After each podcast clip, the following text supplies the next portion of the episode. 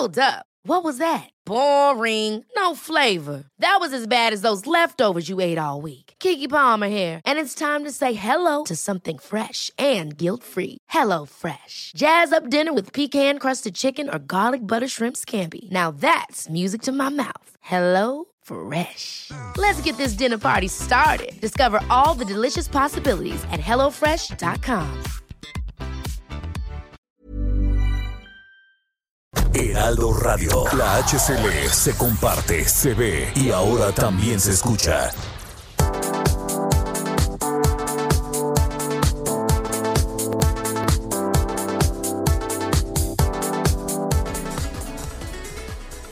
Las noticias. ¿Qué tal? ¿Cómo le va? Buenas tardes. Estás a punto de escuchar Yo soy Javier Alatorre. las noticias con Javier Alatorre. La vamos a pasar muy bien. Comenzamos.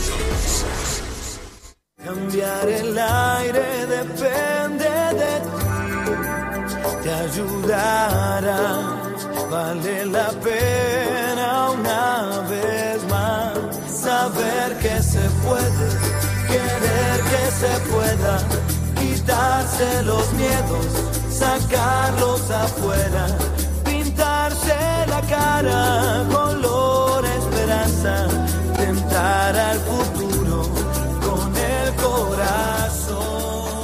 Gracias, muy buenas tardes. Me da mucho gusto saludarlo. Primero que nada, feliz año nuevo. Espero que se le haya pasado genial en compañía de su familia. Eh, por supuesto, manteniendo la sana distancia y espero que no en grupos grandes. En verdad, le deseo lo mejor para este año. A nombre de todo el equipo de las noticias con Javier Alatorre, del licenciado Alatorre, de Ana María Lomelí, le deseo que haya pasado lo mejor y sobre todo que este año nos pinte diferente. Hemos dejado atrás el 2020, un año complicado, pero yo sigo insistiendo, un año del cual no tenemos que olvidarnos, sino todo lo contrario, y primeramente Dios que este 2021 sea un año mucho mejor. Arlet Carreño nos acompaña en esta ocasión en la cabina, me da mucho gusto saludarte. Arlet, primero que nada, feliz año, ¿cómo te la pasaste? Feliz año, Miguel Aquino. Feliz, por fortuna, con la familia, dichosa de estar con ellos, aunque sea vía remota, porque tenemos gente ya mayor. Pero en esta ocasión aplicamos estas nuevas este, apps para la abuelita. Pero feliz, feliz de estar aquí. Y por fin, Miguel Aquino, amigos, amigas, el deseo se hizo realidad. Adiós 2020, adiós, gracias, gracias. Se terminó este 2020. Oye, tan bonito que pintaba, ¿no? Este, tan bonito que pintaba este, este número. Se hicieron incluso, pues, muchos logos, muchas imágenes, porque, pues, volver a ver de nueva cuenta un 2020 va a ser algo súper complicado, o sea, o sobre todo... este, Esperemos que no. dígitos. Eh, y sobre todo en la, en la imagen, ¿no? La verdad es que todo el mundo pensaba que era el año, iba a ser el año de las Olimpiadas, este, se esperaba que fuera un año distinto, que fuera un año en donde había muchas expectativas. La verdad es que es eso. En México, por ejemplo, yo creo que sí había muchas, muchas expectativas. Entonces, eh, eh, nos sorprendió el 2020, sin duda. A todo el mundo. Sí, a todo el mundo, literal. A Todo el A mundo. todo el mundo con este asunto de la pandemia. nos paralizó, pero yo también hago hincapié en algo. Te vas 2020, pero ¿qué crees? Aprendí de ti. Claro. Aprendí de ti y me quedo con eso. Porque después de este año que estamos dejando, casi casi después de este año, pues seguramente nuestra convivencia social va a cambiar por completo. Eh, nuestras relaciones personales van a cambiar. La manera de interactuar entre todos y todas tendrá que ser diferente. No, por supuesto, y, y creo que entre las cosas que también pues ha surgido ahora el trabajo a distancia, la educación a distancia. Yo en lo personal creo que eh, llegó de una forma de emergencia, pero yo creo que debería de llegar para quedarse. Eh, no digo que en todos los sentidos, pero creo que esto también te va a abrir muchas oportunidades de trabajo. Es decir, que hoy no sea un obstáculo en donde tú te encuentres, que esto incluso te permita trabajar. Yo platicaba con tanto con compañeros que somos finalmente subordinados, que somos empleados, y decíamos, sí, al final sí te conviene, probablemente no, no todo el tiempo, pero de, de pronto a lo mejor ser home office sí, sí, sí te beneficia en algunas cosas, tanto, por ejemplo, si estás en la Ciudad de México, probablemente si te libras uno o dos días a la semana de perder cuatro horas en el El tráfico, tráfico. que esa ha sido siempre una discusión. Recuerdo que en alguna ocasión eh, eh, este empresario mexicano, eh, pues muy afortunado y muy exitoso, Carlos Slim, decía que aquella propuesta, ¿te acuerdas de trabajar cuatro días y descansar Ah, tres? sí, claro. Porque decía que al final el mexicano, el, el empleado que trabajaba en la Ciudad de México, tenía un desgaste mayor, a diferencia de otros, por la cantidad de horas que se la pasaban en el tráfico. ¿Cuánto tardas en promedio en desplazarte de tu casa a la oficina o al punto, a tu centro de trabajo? Mira, eh, afortunadamente ahora tuve, tuve que cambiarme de, de- de- de vivienda para poder hacer alrededor de 30 minutos. Pero tuviste que cambiar de vivienda. es- ojo, atención, tuve que cambiar de vivienda. Es decir, mi prioridad era el trabajo, Claro. llegar al trabajo. ¿Por qué? Porque de otra manera, donde yo estaba habitando, me tardaba entre hora y media. Si me iba bien y si ya me agarraba la hora pico, entre dos horas o dos horas y cacho. Y, y no te hablo si hay manifestación, porque entonces ahí sí, Sí, sí, sí. olvídate, olvídate. Y entonces era un desgaste, no solo en el tiempo, ¿eh? Porque es un desgaste también físico y psicológico aquí, ¿no? O sea, Sí, por e- el estrés de llegar, este, las cantidades de horas que pasas sentada en el automóvil, de verdad es que es un desperdicio eh, de manera potencial, hablando laboralmente, intelectual. Imagínate esas tres horas que pasas en el tráfico leyendo un libro. Claro, ¿no? O- o- O, Capacitándote. capacitándote. claro. O haciendo lo que, porque eh, eh, encontrar otras alternativas de divertirte también fomenta la creatividad. O- Entonces, pues ahí, ahí se pierden. Sí, ahí se- claro, y, y ahí lo vemos ahora con estas empresas exitosas como Twitter, como Facebook, Claro. que de repente sus instalaciones de California, uno ve la imagen y parece Oye, que es broma, yo quiero que, tienen, ahí. que tienen futbolitos Está y juegos de mesa y cosas por el estilo, porque dicen, bueno, pues al final el empleado también debe Claro. llegar un momento de desestresarse. Y, y además otra cosa muy importante, eh, el no invertirle tres o cuatro horas en tus traslados diarios te permite descansar. Porque si tú tuvieras un trabajo muy cercano, por ejemplo, si entras a las 7, me imagino que levantándote a las 6 está perfecto. Bueno, no. En tu caso, Bueno. como eres mujer, seguramente te pararás a las 5. Pero si no, te tendrías que haber parado a las 4. Es decir, al final se pierden esas horas sueño, platicábamos antes de entrar al aire, la importancia del dormir. Por supuesto. La importancia del dormir y sobre todo porque eh, bueno, con este asunto de la enfermedad y que y que y del COVID, pues una de las cosas que te recomiendan los doctores es reposo absoluto. Y yo te voy a ser sincero, yo no entendía el por qué. Bueno, pues ya una explicación científica y sobre todo este por parte de los médicos es que la única forma de cargar el sistema inmunológico es descansando. Y, me, y qué mejor descansando que el dormir bien. La importancia de dormir, yo soy una persona que duerme pésimo. O sea, sí, he tenido problemas de sueño. O sea, no he aprendido a desconectarme, ¿no? O sea, de repente... O sea, eres lo- de los que duerme con el celular en la mano a un lado. fíjate que Con- ya lo dejé. No, qué horror. Sin embargo, todavía no me puedo desconectar. A veces me duermo este, pensando en el, eh, en la nota de mañana, en el trabajo de mañana, en el pendiente de la casa. Sí, he tenido ese problema que estoy trabajando porque sí tengo un problema que, que de alguna otra forma ya lo detectamos, que es el no descansar. Si tu cuerpo no descansa, tu sistema inmunológico baja. Entonces, amigos, hoy eh, uno de sus propósitos de Año Nuevo, por lo menos uno de los míos sí fue descansar. Dormir más. Espero que no me escuche muy cínico, espero que no me escuche muy cínico, espero que no me esté escuchando el licenciado a la torre en este momento, pero sí, uno de mis propósitos para el 2021 es descansar como Dios manda, por lo menos tus respectivas seis horas, que, que de cajón deberían de ser ocho, ¿Ocho? Este, pero por lo menos seis horas bien dormidas, porque eso es muy importante para la salud. Y además hasta te despiertas con mejor humor, Sí, Miguel. Aquino. Sí, Ya sí, le sonríes al compañero que va saliendo contigo de, de enfrente al vecino, al que va manejando contigo a un lado. Es decir, hasta la sociedad se ve eh, de manera positiva. Sí, sí, sí. No, y fíjate que ya haciendo todo esto, todo este match, precisamente qué importante es descansar, qué importante es no perder tanto tiempo en el tráfico, qué importa. Por eso la gente en provincia vive más y están más tranquilos y en provincia no hay estrés. Yo que ahora estoy entre el sureste y la Ciudad de México, allá de repente, pues mis traslados no son más de 10, 15 minutos. Qué belleza. Y de repente tú, ya la gente local le dices, oye, uy, está bien lejos. ¿De cómo cuánto? No, 15 minutos. Exacto. Y decías, no, bueno, yo, por ejemplo, cuando estoy en la Ciudad de México, el traslado de, de, de, de mi casa, que está en el oriente, como ustedes bien saben, en Iztapalapa, a las oficinas de reforma, es entre una hora, hora y media, dependiendo como dices que no si te, te encuentras. va bien y no, no hay... Sí. este, Yo en la Ciudad de México invierto entre dos y tres horas diarias de puros traslados, nada más de la casa a la oficina de reforma. Pero si además de reforma tengo que ir a las instalaciones de TV Azteca, que están en el sur, es una hora más. Entonces ya puedes subir de tres a cuatro horas. Yo creo que en ese sentido, Miguel Aquino, el, el 2020 sí nos dejó el de home office, gracias, quédate, porque ves los beneficios que tiene trabajar en casa. Ahora también te voy a decir otra cosa. Yo las veces que tuve que hacer forzosamente por lo de la pandemia home office, yo no sabía si trabajaba más en casa Sí. o en la oficina. Cierto. Porque déjame decirte que te paras, prendes la computadora.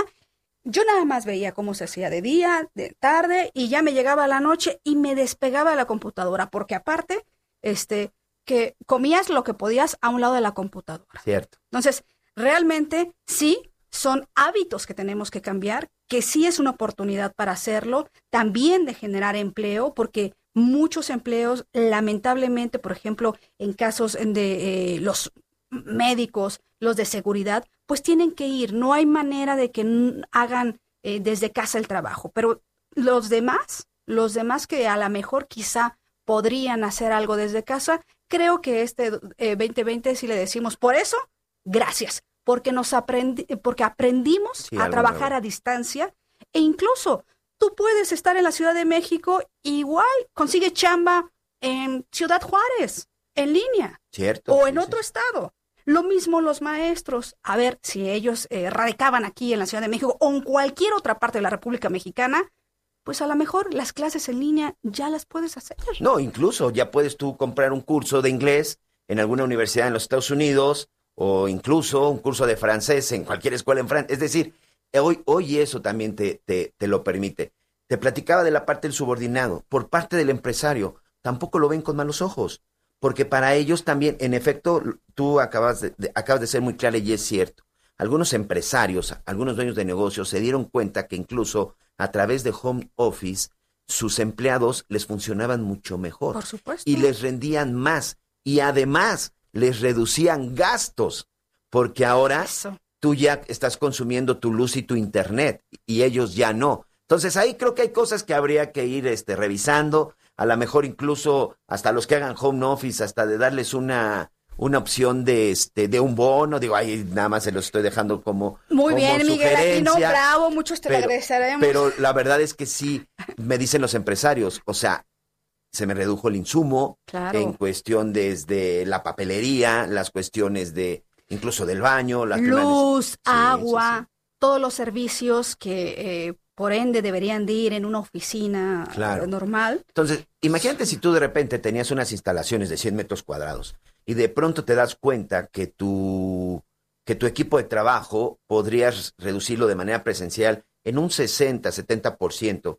y el otro 30 o 40 podría estar en una desde home office o que puedes ir jugando, pues incluso hasta pues buscas un lugar más pequeño, ¿no? Un lugar más cómodo que a la, a la par pues te va a ser más barato. Es decir, si hay un beneficio si lo sabemos aplicar Costo-beneficio aplica. sí hay un beneficio si lo, si, si lo sabemos ubicar, tanto para el jefe, tanto para los dueños, tanto para los empresarios, como para los propios trabajadores. Es parte de lo que sí yo me quedo con el, con el 2020, por supuesto, y, y sobre todo porque que, que quisimos iniciar hablando en esta ocasión, este 1 de enero ya del 2021, de estas cuestiones del trabajo, porque si hay algo que se padeció en el 2020 gracias a la pandemia, a la pandemia y también a las malas decisiones de, de algunos gobiernos en el mundo. Hoy ni siquiera es un asunto de México. Desempleo, cierre de negocios, eh, caída de bolsas, se dio en todo, en, En todo, todo el mundo. Unos más, otros menos, que si eh, eran apoyos suficientes,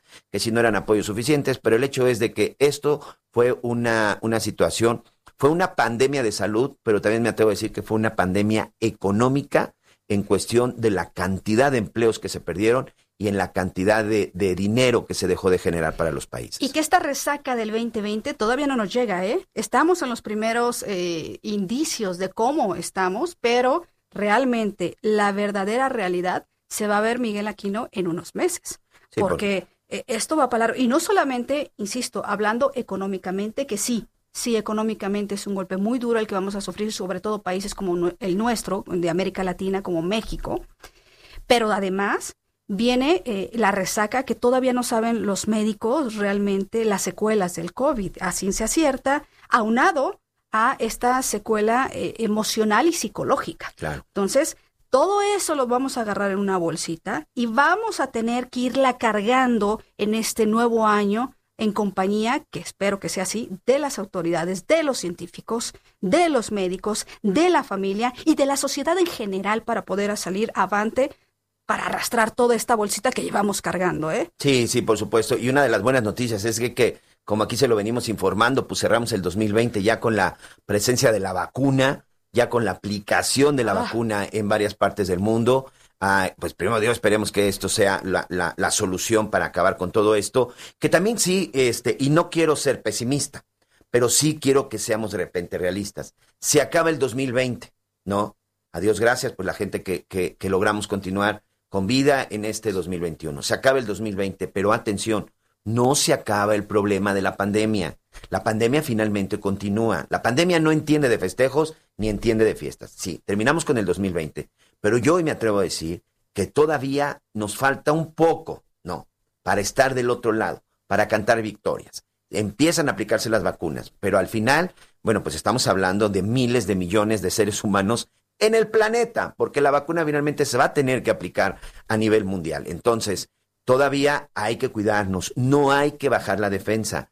Sí tenemos que empezar a reactivarnos porque económicamente, como ya lo hemos mencionado, hemos tenido problemas severos. Ahorita precisamente vamos a escuchar a Pedro Tello, uno de nuestros economistas que, aquí nos acompaña, pero sobre todo quien se ha encargado de dar seguimiento y de hacer un análisis puntual de lo que ha pasado tanto en el mundo como en México. A finales de noviembre, es una entrevista muy reciente, quisimos seleccionar esta precisamente por la cercanía al informe, al segundo informe del presidente Andrés Manuel López Obrador. Y Javier Latorre platicó aquí con Pedro Tello y hacían un análisis de cómo estaban las cosas en el país en este 2020. Escuchemos.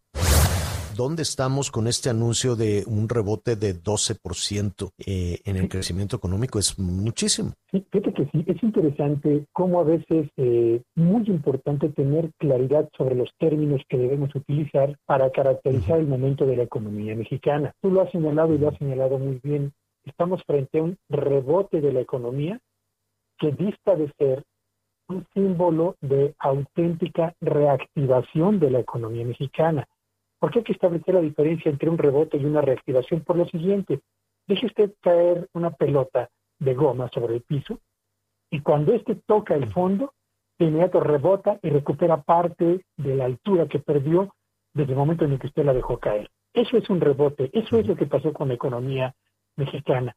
¿Y por qué lo digo? Por lo siguiente, Javier. A ver, recordemos, los meses de abril, mayo y junio, el segundo trimestre del 2020, por un decreto se ordenó el cierre de todas las empresas y las actividades económicas que el gobierno consideraba como no esenciales. Tres meses duró cerrado. Eso provocó que buena parte de la economía mexicana, buena parte de las empresas que hasta antes de ese decreto estaban operando tuvieran que dejar de hacerlo. Y consecuentemente lo que ocasionó fue una caída brutal de la economía mexicana.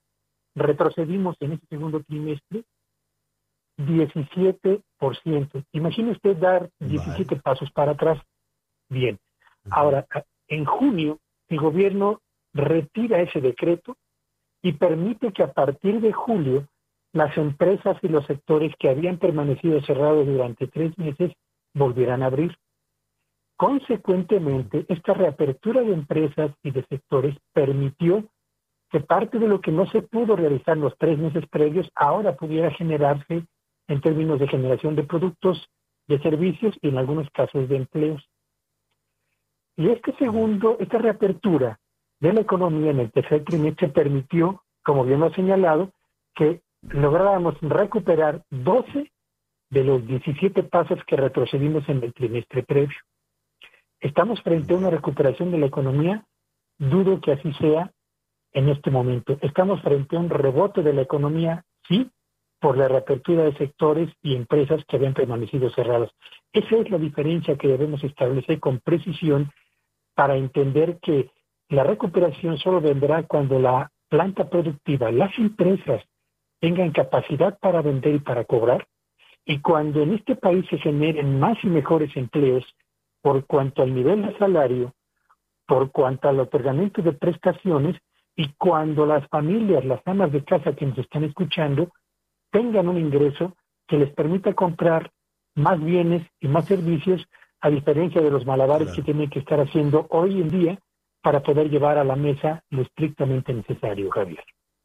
Claro, tienes toda la razón, Pedro. ¿Hay algún punto, hay algún elemento eh, de, lo que analizas que, que, nos permita ser optimistas hacia el año entrante? Eh, sea la vacuna, sea eh, moderar el confinamiento? ¿Hay, hay, algo que, que nos dé un respiro para el año entrante o todavía no?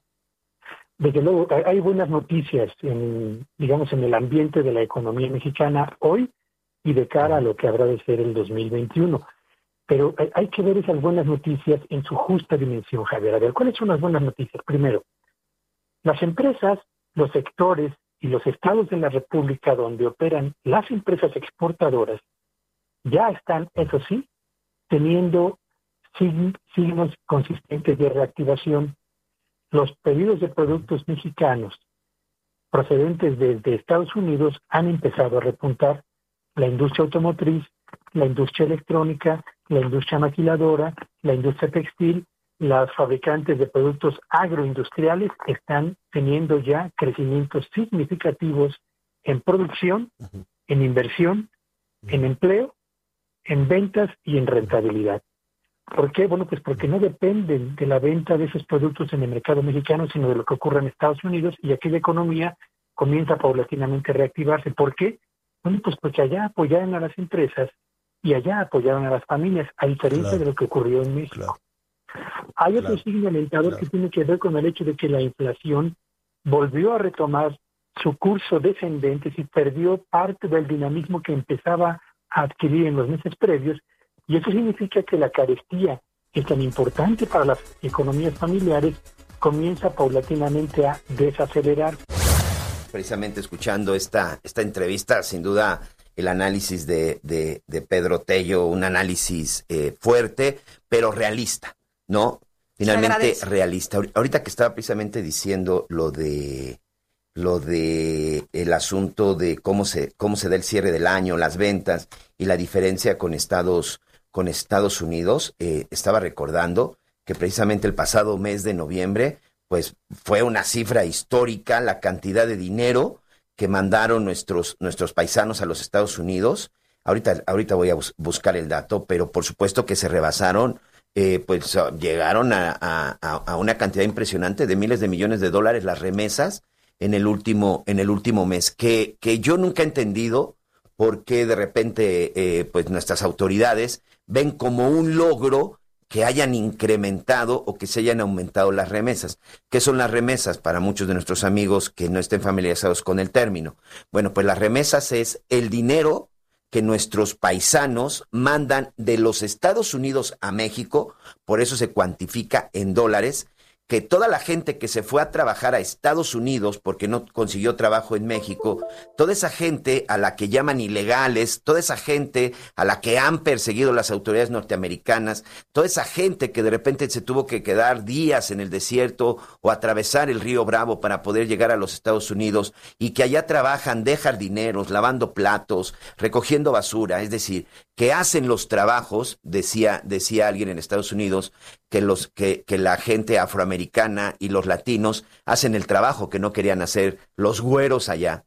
Y bueno, la cantidad de dinero que manda toda esa gente, porque no encontró una opción aquí en nuestro país, se incrementó. ¿Cuál fue la cifra, Arlet? Mira, eh, los capitales recibidos durante el mes de septiembre que se dieron a conocer fue de 3.568 millones de dólares. Esto quiere decir un 15.1% más que el mismo mes del año anterior. Y de acuerdo a las cifras que dan a conocer, se trata de un aumento del 35% más. Es decir, si estamos hablando de una cantidad bastante considerable. Y bueno, hablando lo que tú decías que lo ven como... ¿Cuánto me dijiste de eh, en septiembre? Son 3.568 millones de dólares. Fíjate.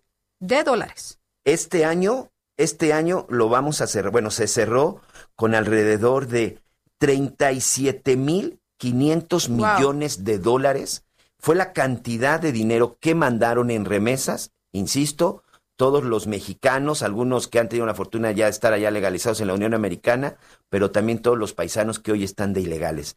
Eso, perdón, se les tiene que agradecer a ellos por el trabajo, pero que no, pero que no se nos olvide, están allá porque aquí en este país no encontraron oportunidades. Y yo creo que con eso no podemos hacer una campaña o yo creo que no podemos este, echar las campanas al vuelo con esas remesas, por lo menos no por parte de las autoridades. Si llegó tal dinero de aquel lado de la Unión Americana es porque nuestros paisanos están trabajando en otro lado, que no es su país, y que de alguna u otra forma tenían que encontrar la manera de alimentar y sobre todo de mantener a su familia. Sin lugar a duda. Tenemos que hacer una pausa, no se vaya. 1 de enero del 2021 tenemos más en las noticias con Javier Alatorre. Sigue con nosotros. Volvemos con más noticias. Antes que los demás. Heraldo Radio, la HCL se comparte, se ve y ahora también se escucha.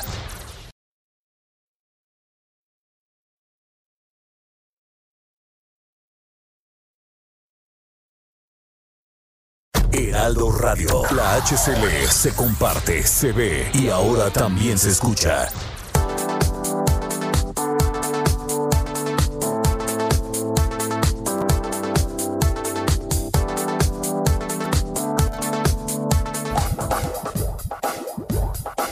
Todavía hay más información. Continuamos.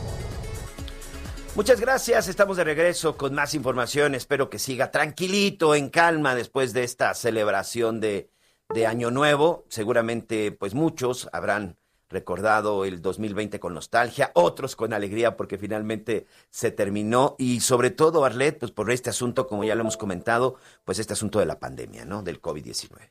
Yo creo que yo, en lo personal, Miguel Aquino, no sé si coincidan algunos de nuestros amigos, amigas, que eh, yo digo gracias, gracias a 2020 eh, ya te fuiste, porque la verdad es que nos estaba porreando a todo el mundo, incluido a los mexicanos. Híjole, yo ya decía, ya por favor, ¿qué más 2020? ¿Qué más me traes? A ver, échale.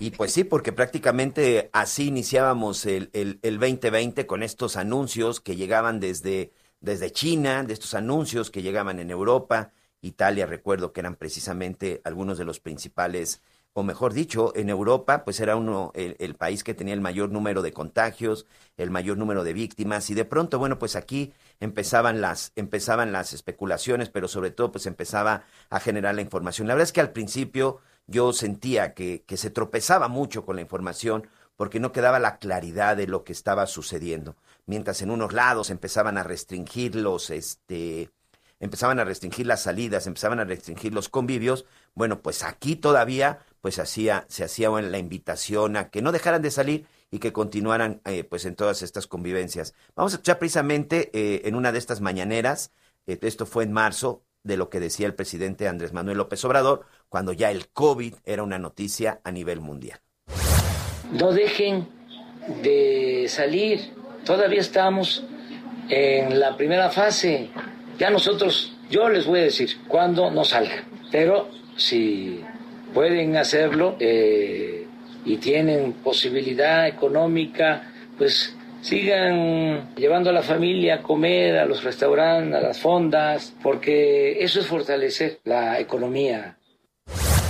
Eso decía el presidente Andrés Manuel López Obrador y sobre todo cuando ya, eh, insisto, en algunos países. Como España, que obligaba, era un confinamiento ya obligado, porque si no, ¿qué crees? Multa. Multa en euros si salías de tu casa. Y, y, además lo más importante, nuestros vecinos del norte, Canadá y Estados Unidos, de inmediato pidieron el cierre de sus fronteras y pues la cercanía entre Estados Unidos y México, pues era para que la atención y sobre todo la alerta, pues yo creo que fueron eh, mayor. En toda esta pandemia surge un personaje polémico, para otros querido, para otros no, serio, no serio, un rockstar. Sí, sí, sí. Hoy no, hoy no se sabe exactamente de, de, qué le estoy hablando, por supuesto, del subsecretario Hugo López Gatel y en sus primeras apariciones ante los medios, después en esta conferencia que ya quedó fija a las 7 de la noche en Palacio Nacional, pues este era el panorama que supuestamente tenía la Secretaría de Salud en México y a través de su subsecretario y que se convirtió en vocero, Hugo López Gatel, esto era lo que nos decía. el mínimo era 6 mil, otro escenario era 8 mil, otro era 12 mil 500 que lo presentamos en una conferencia de prensa el 27 de febrero, allá en Lieja, en la Secretaría de Salud. Y teníamos así hasta 28 mil, que se redondea a los 30 mil, e incluso un escenario muy catastrófico que podía llegar a 60 mil. En un escenario catastrófico se podrían presentar 60 mil decesos, 60 mil víctimas mortales por el coronavirus en nuestro país. Eso decía López Gatel. ¿Cuáles son las cifras? ¿Cómo cerramos el 2020 y cómo está la situación? Vamos a darle la bienvenida a Sandra Argüelles, que nos ha presentado un reporte y que, bueno, pues puntualmente ha seguido las mañaneras junto con Arlet Carreño, así como también, pues, todas las declaraciones de la, a las 7 de la noche. Primero que nada, Sandra, feliz año, bendiciones y espero que esté muy bien en casa y con tu familia. Feliz año, Miguel Arlet, qué gusto saludarnos y empezar el, el año trabajando. Eh, como bien lo, lo, dicen en mi, en mi casa. Empezar el año con trabajo es una bendición, todo bien por fortuna. Y como bien comentas, estos contradicciones y estas dimes y diretes durante todo, pues todo el 2020 en esta pandemia, pues dejó mucho de qué hablar. Como bien lo comentaban, en Asia, pues este virus comenzó a afectar desde el 2019. A México llegó el 27 de febrero de este año. El primer caso confirmado se presentó en la Ciudad de México y se trató de un mexicano que había viajado a Italia y tenía síntomas leves. Pocas horas después se confirmó otro caso en Sinaloa y un tercero nuevamente en la Ciudad de México. El primer fallecimiento ocurrió el 18 de marzo aquí en el país. A partir de ese momento, pues el gobierno de México, en coordinación con la Secretaría de Salud, implementó una serie de medidas, entre las cuales pues incluyó la extensión del periodo vacacional, la Jornada Nacional de Sana Distancia y el plan DN3E. Así lo informaba el presidente Andrés Manuel López Obrador. Estamos preparados para enfrentar esta situación de el coronavirus. Tenemos eh, los médicos, los especialistas, los hospitales. No es, repito, según la información que se tiene, algo eh, terrible, fatal. Ni siquiera es eh, equivalente a la influenza. Y se establecieron, Miguel Arlet, los escenarios a los que podía transitar en esta pandemia México. Una primera fase sería de transmisión local, que ya había ocurrido. El 24 de marzo se decretó la fase 2, que comprendía la restricción de congregaciones masivas y el quédate en casa. El 30 de marzo se declaró emergencia sanitaria por causa de fuerza mayor y el 21 de abril dio comienzo la fase 3 mediante la cual pues se extendían las actividades de prevención y control. Pero ya bien lo decían ustedes, desde el inicio de la epidemia en México, pues las contradicciones entre los mensajes del propio presidente como del subsecretario Hugo López Gatel han sido constantes. Mientras López Gatel anunciaba el 14 de marzo la Jornada Nacional de Sana Distancia, que pedía pues a todos los mexicanos mantenerse en casa para frenar esta crisis de salud, el presidente López Obrador publicó, ustedes bien recordarán, un video en sus redes sociales donde pedía ir a comer a restaurantes para ayudar a la economía de las familias mexicanas. Esto durante una gira. Fue cuando pues Hugo López Gatel dijo que la fuerza del presidente era moral, a lo que el mandatario respondió que él ya tenía sus propios guardianes. ¿Quiénes eran? Pues sus estampas de santos que según el mandatario frenaban el virus. Cabe destacar que como parte de la Jornada Nacional de Sana Distancia, pues la Secretaría de Salud presentó a Susana Distancia, esta heroína que explicaba paso a paso las medidas de salud básicas. Otro desatino del presidente fue el decir que era transitoria la crisis de salud eh, y económica que vivíamos en México y que incluso le venía como anillo al dedo esta pandemia. Vamos a escuchar cómo lo dijo en su momento el mandatario federal. Eso no va a tardar y vamos a salir fortalecidos. Y vamos a salir fortalecidos porque no nos van a hacer cambiar en nuestro propósito de acabar con la corrupción y de que haya justicia en el país. Por eso vamos a salir fortalecidos. O sea que nos vino esto como anillo al dedo para afianzar el propósito de la transformación. Otro otro desatino fue el uso del cubrebocas. El 27 de abril López Gatel aseguraba que no era necesario, que no era de gran utilidad, pues no contenía el contagio. El presidente insistía que no lo usaba porque Hugo pues no se lo recomendaba. Sin embargo, el 25 de mayo aceptó que en el tránsito a la nueva normalidad que iba a vivir México, el cubrebocas pues era una medida auxiliar para evitar la propagación. Lo mismo ocurrió con el modelo Centinela para el control de la epidemia. Vamos a escuchar nuevamente a Hugo López Gatel. Y hago una multiplicación que me permite decir por cada caso confirmado de COVID cuántos hay en la población que no vi porque no llegaron a la consulta, etc. Y son finalmente estos, aquí está la suma, 26.519 casos. Tan tan. De los 3.000, ¿cuánto?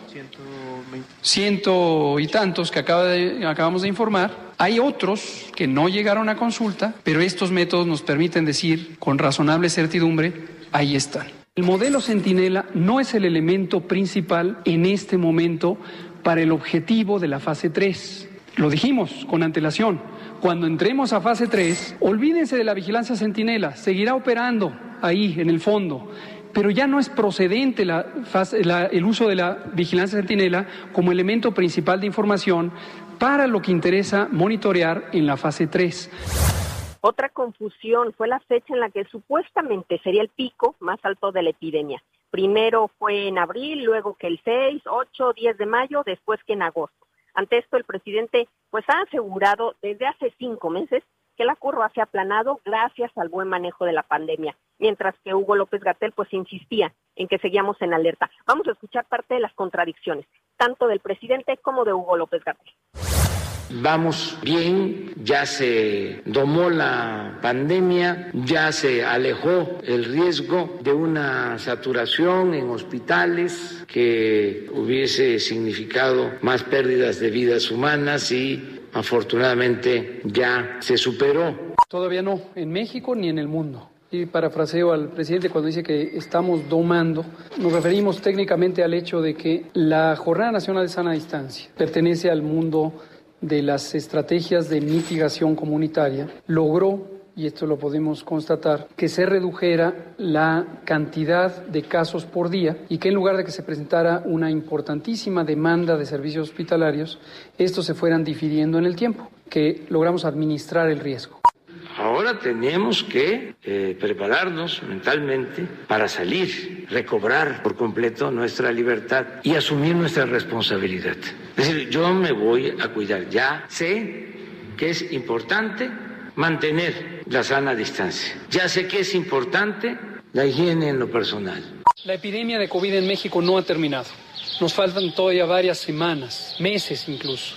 Por lo tanto, tenemos que mantener todavía las actividades de la sana distancia. En este momento, todo el país está en semáforo rojo, el máximo nivel de peligro de contagio. Estamos dejando atrás la etapa más difícil de la pandemia de COVID-19. No es eh, echar al vuelo las campanas, no es cantar victoria, pero considero que ya pasó. Eh, nosotros sabemos cómo nos debemos de cuidar. Vamos a poder salir a la calle este, vamos a realizar nuestras actividades como siempre y vamos a sentirnos seguros, no tener miedo. Ahora sí, recobremos nuestra libertad y actuemos con criterio. Miguel Arlet, y apenas a tres meses de confinamiento, el gobierno federal anunció el plan de regreso a las actividades que se daría de forma gradual, ordenado y cauto, y fue cuando se estableció el semáforo epidemiológico en el cual pues se daría a conocer periódicamente en qué color se ubica cada estado. Tú ya presentaste, Miguel, este audio de Hugo López Gatel donde decía el escenario catastrófico. Bueno, pues hace un par de meses ese escenario catastrófico se rebasó y hoy seguimos todavía en alerta con, con muchas muertes. Miguel Arlet. Sí, seguramente vamos a llegar en el momento en que esos 60 mil, pues oficialmente serán 120 mil, aunque también en su modelo Centinela se decía que si eran 60 mil, pues era porque en realidad eran 180 mil. Total que hoy ni siquiera hay certeza de cuántas muertes y de cuánta gente ha resultado infectada. Muchas gracias, Sandra. Feliz año. Gracias, un abrazo a distancia y felicidades. Nuevamente vámonos al recalentado, Miguel. Muy bien, buen provecho. Es, ahí tenemos precisamente el reporte de Sandra. Vamos a tener que hacer una pausa, pero regresando comentamos al respecto. Yo no olvido al año viejo, porque me ha dejado cosas muy buenas. Ay, yo no olvido al año viejo, porque me ha dejado cosas muy buenas. Mira, me dejó una chiva, una burra negra, una yegua blanca y una buena suerte. Sigue con nosotros. Volvemos con más noticias. Antes que los demás. Heraldo Radio. La HCL se comparte, se ve y ahora también se escucha.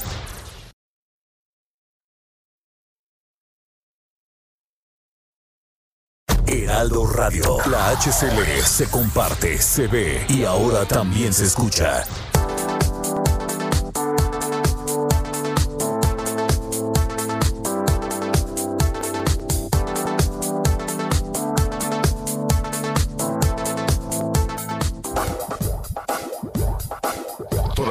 Información. Continuamos. Muchas gracias. Regresamos en este, en este recuento que estamos haciendo del 2020, en este 1 de enero de ya del 2021.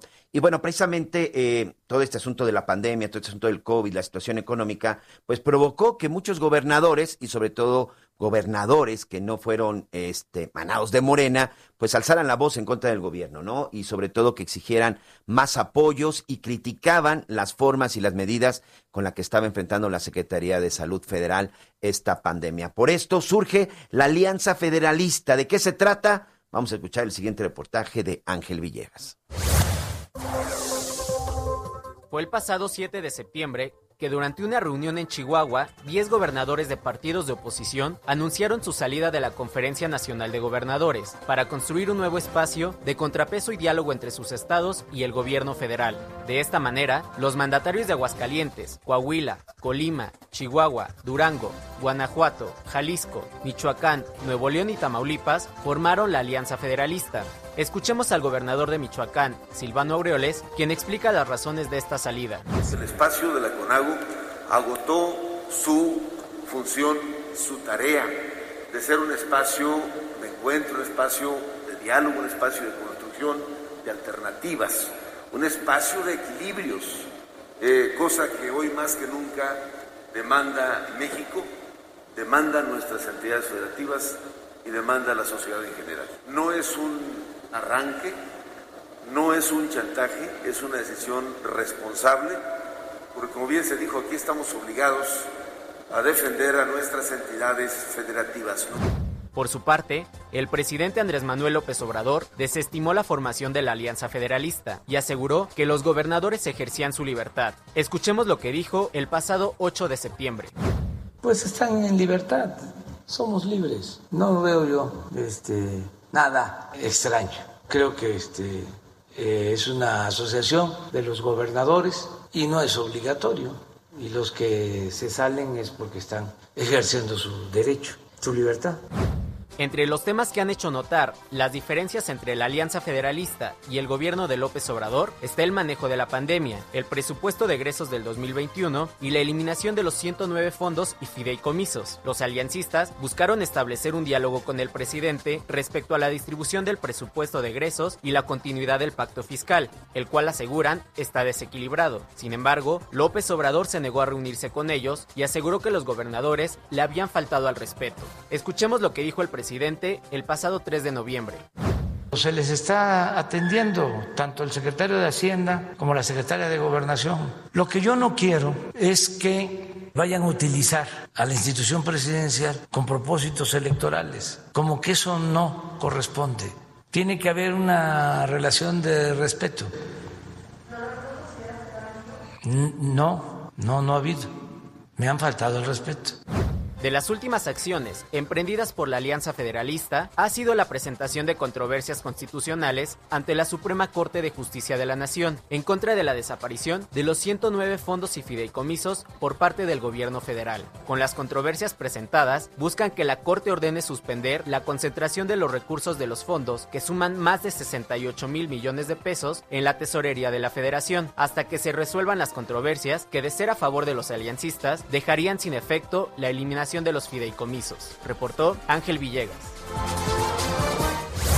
Pero además, Miguel Aquino, amigos, amigas, en este mismo espacio tuvimos una entrevista. El licenciado Javier Alatorre tuvo una entrevista con el gobernador de Jalisco, Enrique Alfaro, el pasado 27 de octubre, justamente hablando de esto. ¿Qué les parece si lo escuchamos?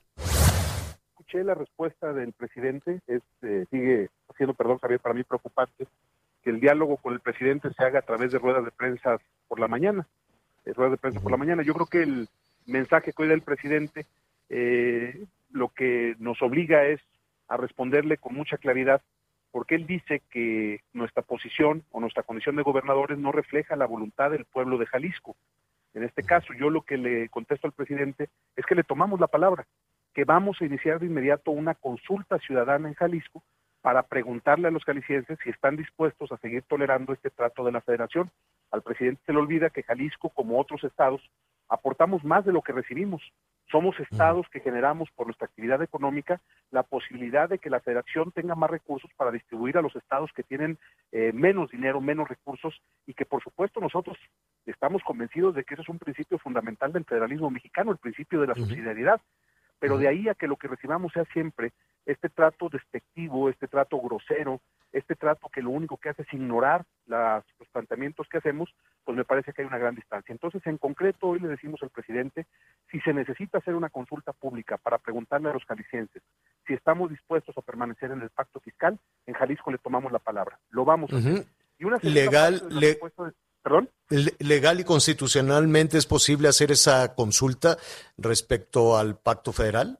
Por supuesto, eh, Javier, nosotros somos parte de un pacto federal por voluntad propia.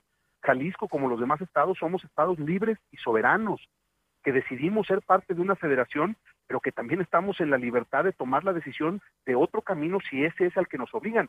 Lo digo también de otra forma, nosotros no queremos romper, nosotros no queremos ni siquiera eh, salirnos del pacto fiscal, mucho menos del pacto federal. Lo que le estamos diciendo al presidente es que esta relación no puede sostenerse, que no es posible eh, cuando Jalisco dice que en el, en el proyecto de presupuesto que están presentando para el año próximo nos están quitando 9.200 millones de pesos de lo que recibimos este año, ¿cómo espera el presidente que nos quedemos callados?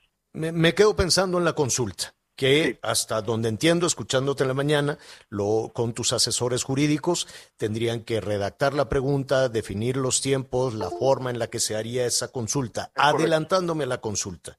¿Qué pasaría ante un... Eh, eh, es que depende de cómo esté planteada la consulta, pero eh, si la población consultada está a favor de avanzar en un rompimiento, ¿qué, qué, qué, qué pasaría en ese escenario? Nosotros lo que, lo que creemos es que el planteamiento que tenemos que hacer es si los jaliscienses estamos dispuestos a permanecer en un pacto fiscal que lo que hace es golpear a nuestra economía, golpear nuestra dignidad y eh, lastimar los intereses de Jalisco. Nosotros no queremos salirnos, Javier. Lo que queremos es decirle a la federación, porque el que pidió la consulta es el presidente. Nosotros no creemos, yo no creo en lo personal, que en un momento como el que vive el país tengamos que estar resolviendo todos los temas con consulta pública. Pero él contestó hoy, fíjate lo que dijo hoy en la mañana, dos cosas centrales. Dijo, si los gobernadores quieren que atendamos su planteamiento, que hagan una consulta pública. Él lo pidió. Y lo segundo que dijo es, yo no voy a recibir a los gobernadores porque eso daña la investidura presidencial. Hazme el favor, como si el, el que el presidente se reúna con nosotros fuera una ofensa. La ofensa, lo que daña la investidura presidencial es que el presidente se niegue a tener un auténtico diálogo republicano. Nosotros no le dijimos el día de ayer que queremos romper con la federación. Lo que le dijimos el día de ayer es que el presupuesto es profundamente injusto, que el presupuesto lastima los intereses de nuestros estados y que queremos platicar con él para ver cómo corregimos esta situación. Nosotros no estamos declarando una guerra ni estamos este, apostando a la confrontación, pero la respuesta de hoy en la mañana pues es verdaderamente ofensiva decirnos que tenemos que hacer una consulta para ver si nos hace caso y que darnos una cita lastima la investidura presidencial, pues creo que es algo difícil de defender desde, desde cualquier punto de vista que se le vea. Y por supuesto que este enfrentamiento aún no termina y seguramente lo seguiremos viendo durante el 2021. Vamos a una pausa y regresamos. Una chiva, una burra negra, una yegua blanca y una dejó, me dejó, me dejó,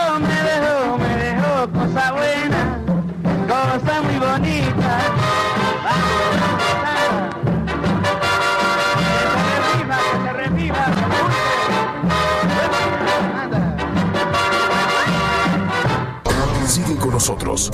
Volvemos con más noticias. Antes que los demás. Heraldo Radio. La HCL se comparte, se ve y ahora también se escucha.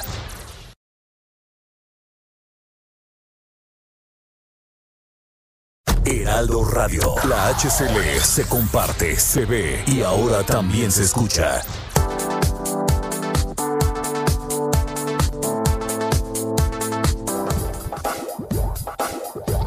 Más información. Continuamos.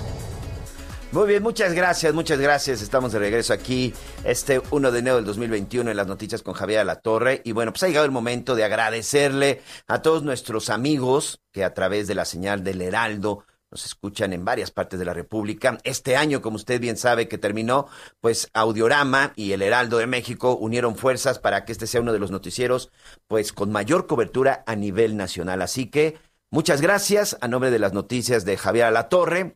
El próximo lunes, bueno, pues estaremos de regreso. Arlet, eh, pues sí, a, a continuar con la información. Continuamos. Gracias, sea feliz y feliz año. Así es, feliz año a nombre del licenciado La Torre, a nombre de todos nuestros compañeros de trabajo, de Ana María Lomelí, por supuesto, que ya el próximo lunes estarán eh, listos a- con, toda, con toda la información. Les mandamos un abrazo. Nuestros amigos, por supuesto, que todavía nos escuchan en otras partes de la República, no se vayan, tenemos todavía una hora con mucha información y también a través de javierlatorre.com. Vamos a una pausa y ya regresamos.